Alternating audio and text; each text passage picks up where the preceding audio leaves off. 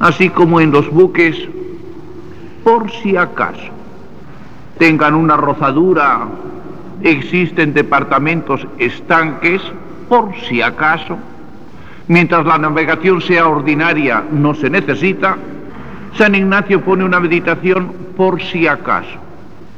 Por si acaso, ¿qué? Por si acaso, dice San Ignacio, palabras textuales de él, por mis faltas me olvidaré de estas consideraciones que acabamos de exponer en estos días, por si acaso, al menos el santo temor de Dios me haga no venir en pecado. Pida esta gracia. Vamos a reflexionar. Es propio de todo legislador el querer el cumplimiento de esa ley que promulga. Para eso la promulga, para que se cumpla. Y en toda legislación, de esencia de legislación, es que exista la sanción, que es la pena que se impone al violador de una ley, en toda legislación. Sanción que va variando, lo sabemos por experiencia, desde la sanción de violación de ordenanzas de tránsito, que si el automóvil a excesiva velocidad al paso de una curva, que si el automóvil fue a contramano, hay una sanción de lo que sea, ¿no? Si no se trata de que uno pegó una puñalada a otro, hombre, es otra sanción. Es una puñalada, es un homicidio, es otra sanción. Pero no es un simple homicidio. No es que uno a otro, porque le mentó a su madre en un momento de acaloramiento, en fin, con la cabeza exaltada, con unos cuantos vasos de vino dentro, en fin, cometió un homicidio. Tiene atenuantes.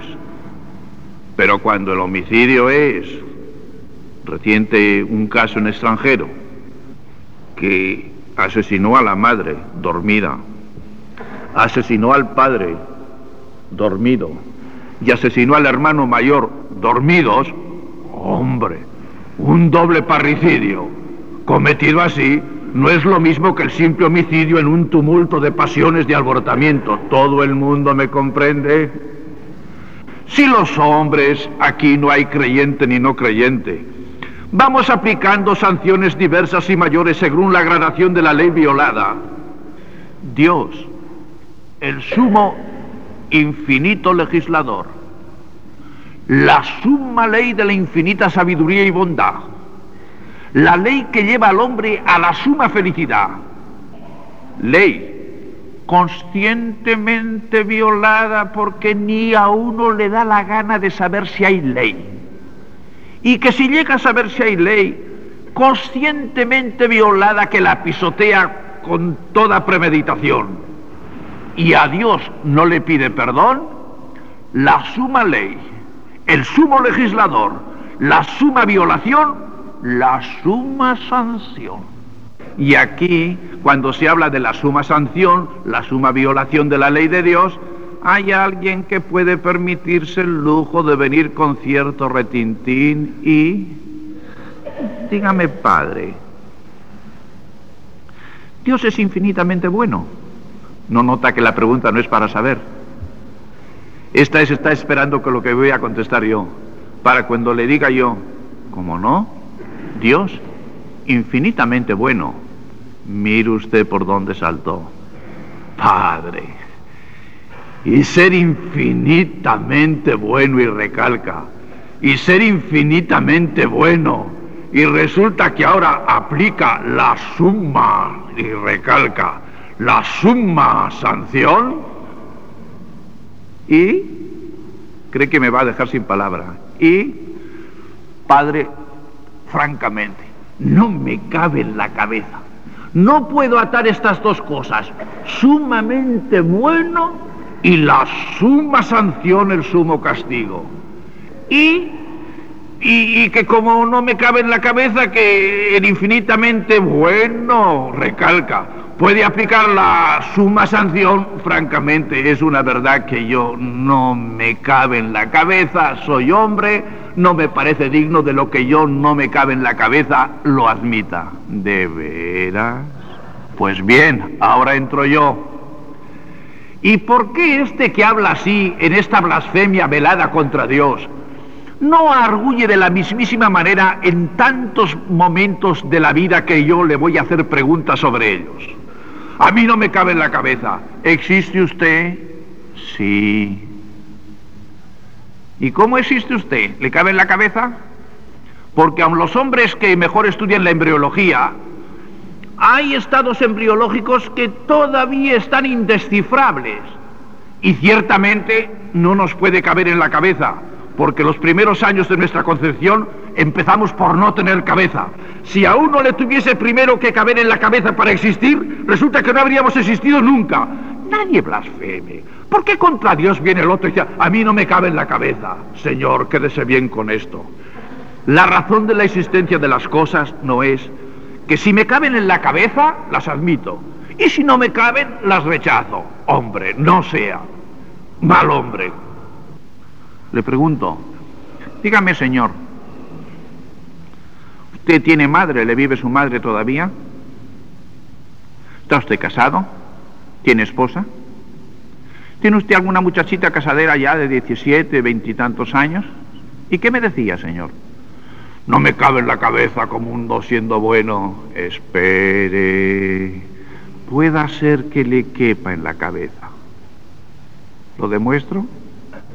Si a este que blasfema contra Dios, cuando volviese a casa, se encontrase con que su madre, esposa o hija, en su misma habitación y cama, estaba violada por el otro, y cuando el otro queda sorprendido en eh, le dice, Señor, usted es muy bueno, déjeme continuar, basta, no necesito recalcar más. Porque si le deja continuar, hay una palabra que en la cátedra sagrada no la puedo pronunciar. ¿Está claro? De donde con Dios sí, un estropajo, llamarle muy bueno, no comprendo como el infinitamente bueno, y cuando le toca en carne viva que es el violador de la mujer, o de la madre, o de la hija, ¿cómo? Hombre, hay dos medidas, ¿no? La medida de la honra de usted y Dios estropajo que le importa a usted tres cominos, ¿verdad? Y la razón de la existencia de que si existe sanción eterna o no, no es ni que me quepa ni que no me quepa en la cabeza. Hay verdades de fe que en el Evangelio se ha dicho una vez, que las tres personas de la Santísima Trinidad Padre, Hijo y Espíritu Santo, no muchas veces están dichas en el Evangelio. Y si bautizad en el nombre del Padre y del Hijo del Espíritu Santo una vez, yo os enviaré al Espíritu y mi Padre y yo dos veces, tres veces.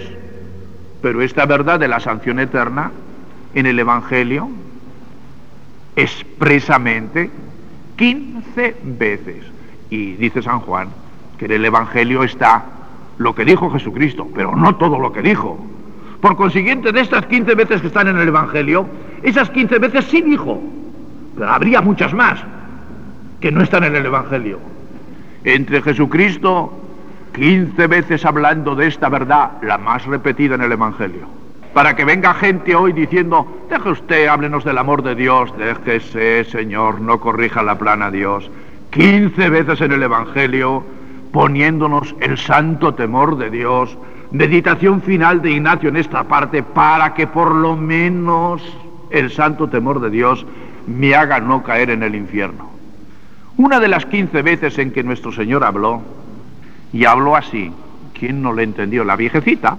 Había un rico que comía opíparamente y vestía espléndidamente, pero tenía tan desnudo de el corazón de caridad que a la puerta de su finca estaba a contraposición del rico muy rico un pobre del cual dice el nombre, se llamaba Lázaro.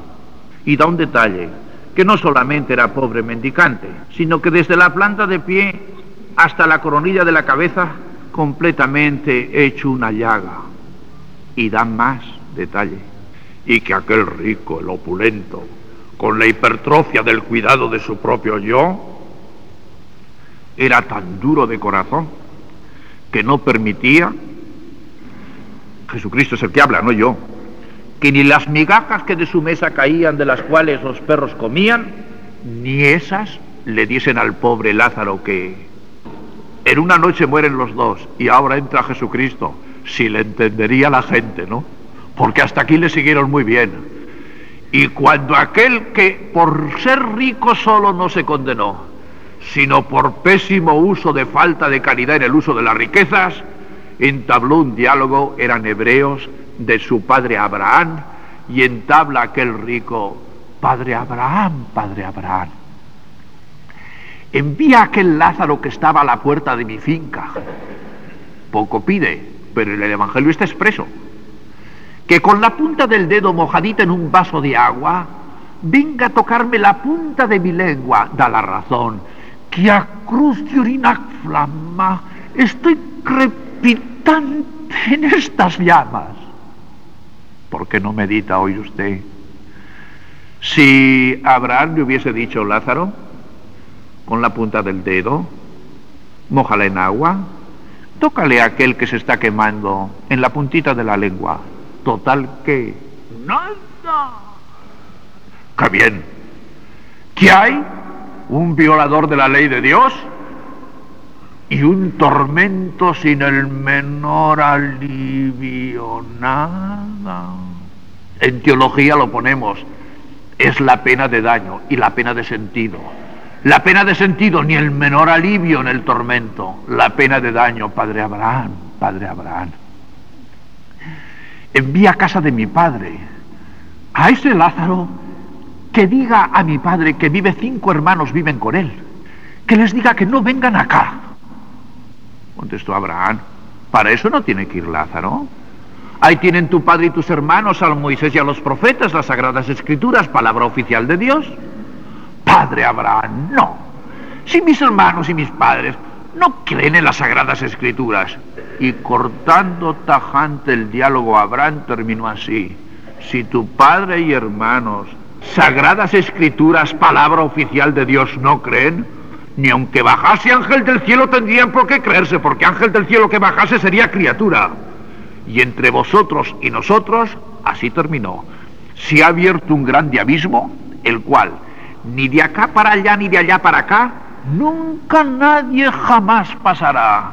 Hombre, yo quisiera, te suplico, porque te doy la llave de ser eternamente feliz, que tú pidas hoy que entiendas bien qué es esto para que si por si acaso alguna vez se te tercia un problema de mujer, se te tercia un problema de natalidad, se te tercia un problema de dinero, por lo menos esto te haga no perder la eterna felicidad y no ser reo de eterna sanción.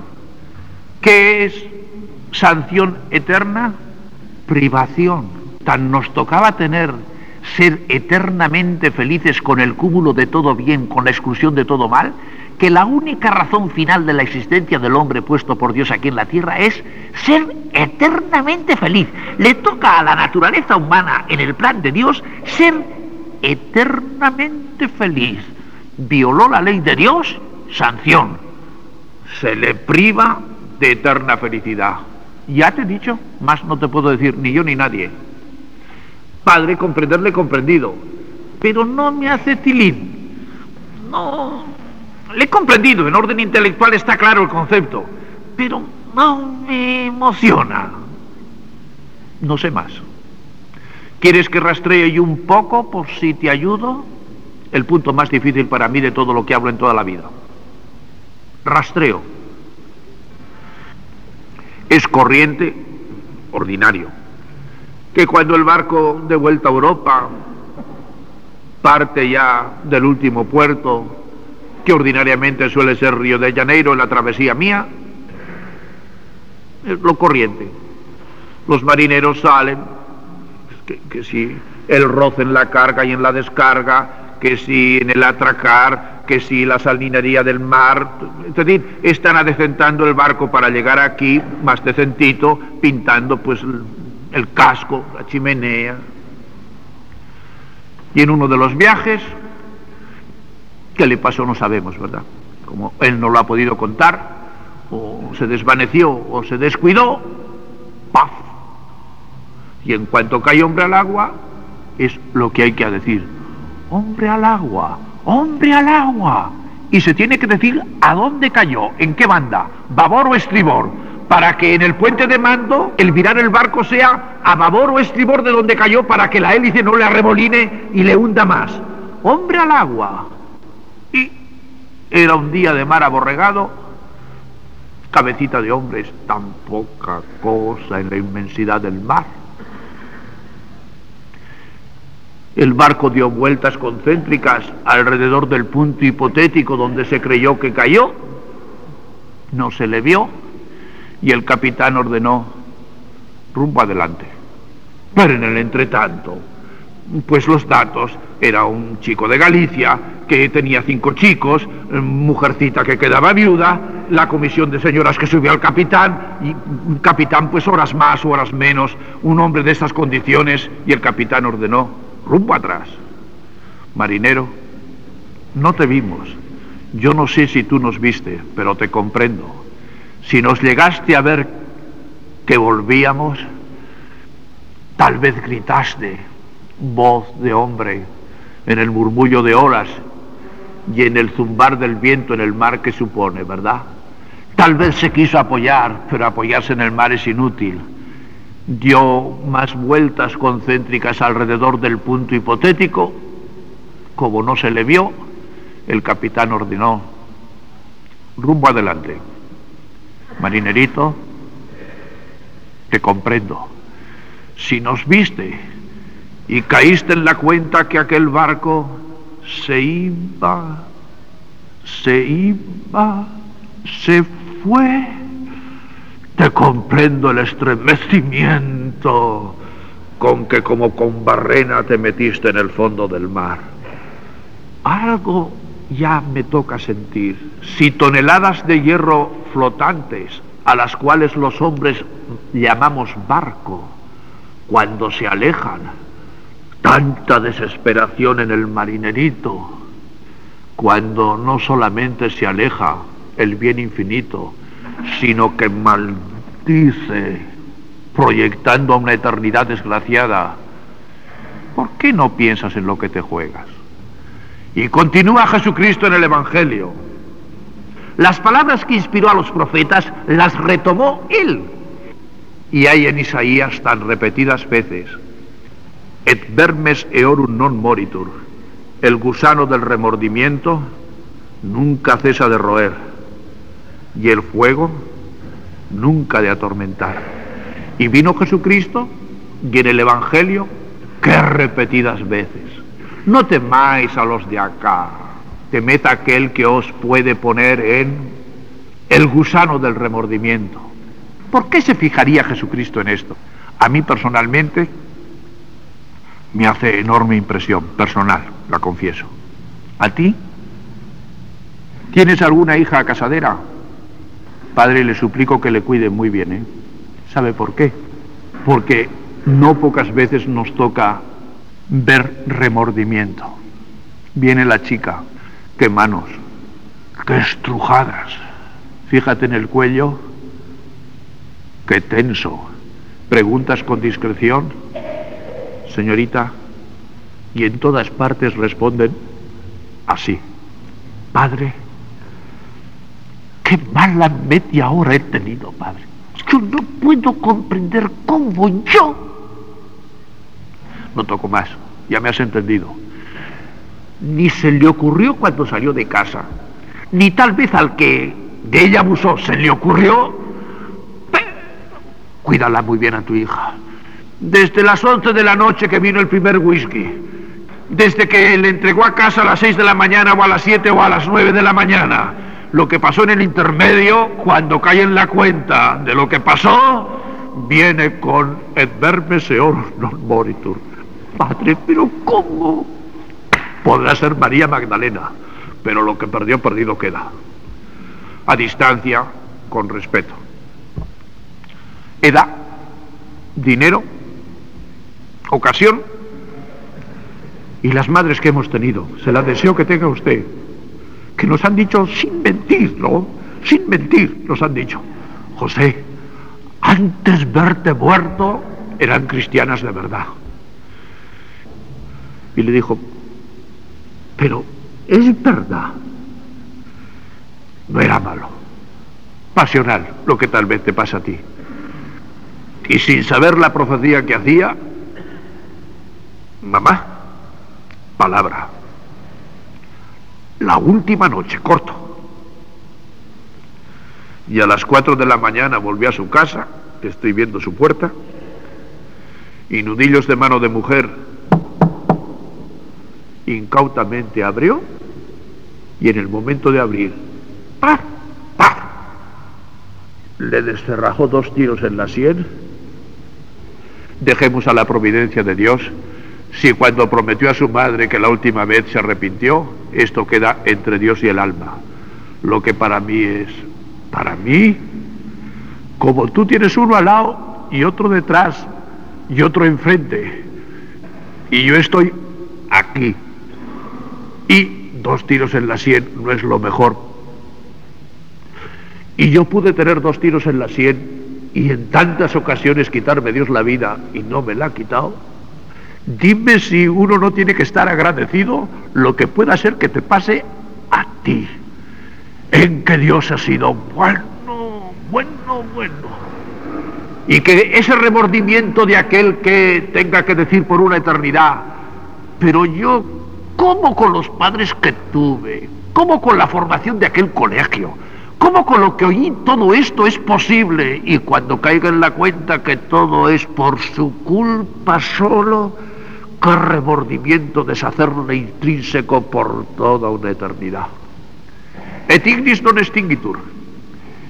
Y el fuego, y aquí, tipo antiguo, semivolteriano, pueda ser que espere una descripción de fuego, infierno, nada. Así como los puntos anteriores para mí han sido no fáciles de describir, este sencillísimo de describir. ¿Voy a gastar yo aquí fuerzas en decir lo que es fuego, sanción de fuego eterno? Nada. ¿Por qué? No la necesito. ¿Tiene usted encendedor automático de cigarrillos? ¿Cuánto carga de butano o de gasolina. 5 centímetros cúbicos, 5 centímetros cúbicos de gasolina. ¿Hay alguno que se ría? hombre, si es hombre, no. Encienda usted el encendedor de cigarrillo con 5 centímetros cúbicos de gasolina. Saca usted el reloj y le permito que la punta, estoy en ironía pura, ¿no? Le permito a usted que la punta del dedo índice la falangeta la coloque usted en la llamita del encendedor del cigarro 10 minutos y luego me viene a hablar. Hombre, hombre, basta. Que usted si se quiere hacer el hombre y dice, pues sí señor, que voy a hacer la prueba. Que empezará usted con mucho raciocinio a no hacerla. Pero sí, si hubiese alguno que quiera hacer la prueba, que en cuanto toca llama con su dedo, tiene un reflejo de protección que retira el brazo y le agarro. ¿Cómo? hombre, blasfemo contra Dios. Con que usted sabe que los 5 centímetros cúbicos de gasolina no aguanta usted en la punta del dedo. Y lo que Dios anuncia como castigo de la violación de su ley se ríe. Y infierno es en comparación de los padecimientos de acá, que todos juntos son nada. Si a la entrada de la casa del piso que tiene este le dijesen que le expoliaban de la fortuna y que le torturaban a y que tendría un cáncer en y, y no pisaría a esa casa nunca por miedo a y resulta que todo eso es nada y sin embargo está pagando el piso y a la mujer y a la pobre mujer legítima le tiene y el otro está con el dinero, no toco más porque al que esto no le entra porque le sale de dentro, ya me puedo yo cansar. Esta es la dificultad que tenemos cuando hablamos en sermón y en conferencia, la facilidad que es cuando uno de ustedes retoma esto y esto le sale de dentro. El año 27 para la fiesta patria argentina del 9 de julio vinieron a celebrar la cadetes chilenos. Y en la estación de Alpatacal se incendió el tren, me ha quedado tan grabado, y aquellos cadetitos chilenos, convertidos en antorchas en llamas vivas, gritaban, por favor, que nos peguen un tiro era un favor, un tiro. En el infierno no hay ningún favor. es eterno. Decir qué es esto, no sé. Eso de nunca se acaba. ¿Qué es tiempo? Lo que no existe se hace presente y pasa tiempo. Una cosa que está por venir, futuro, que se hace presente, pretérito, que pasó. ¿Qué es nunca pasa? Si Dios te da sentir, no oírme, a mí se me va la cabeza. ¿Qué es nunca pasa?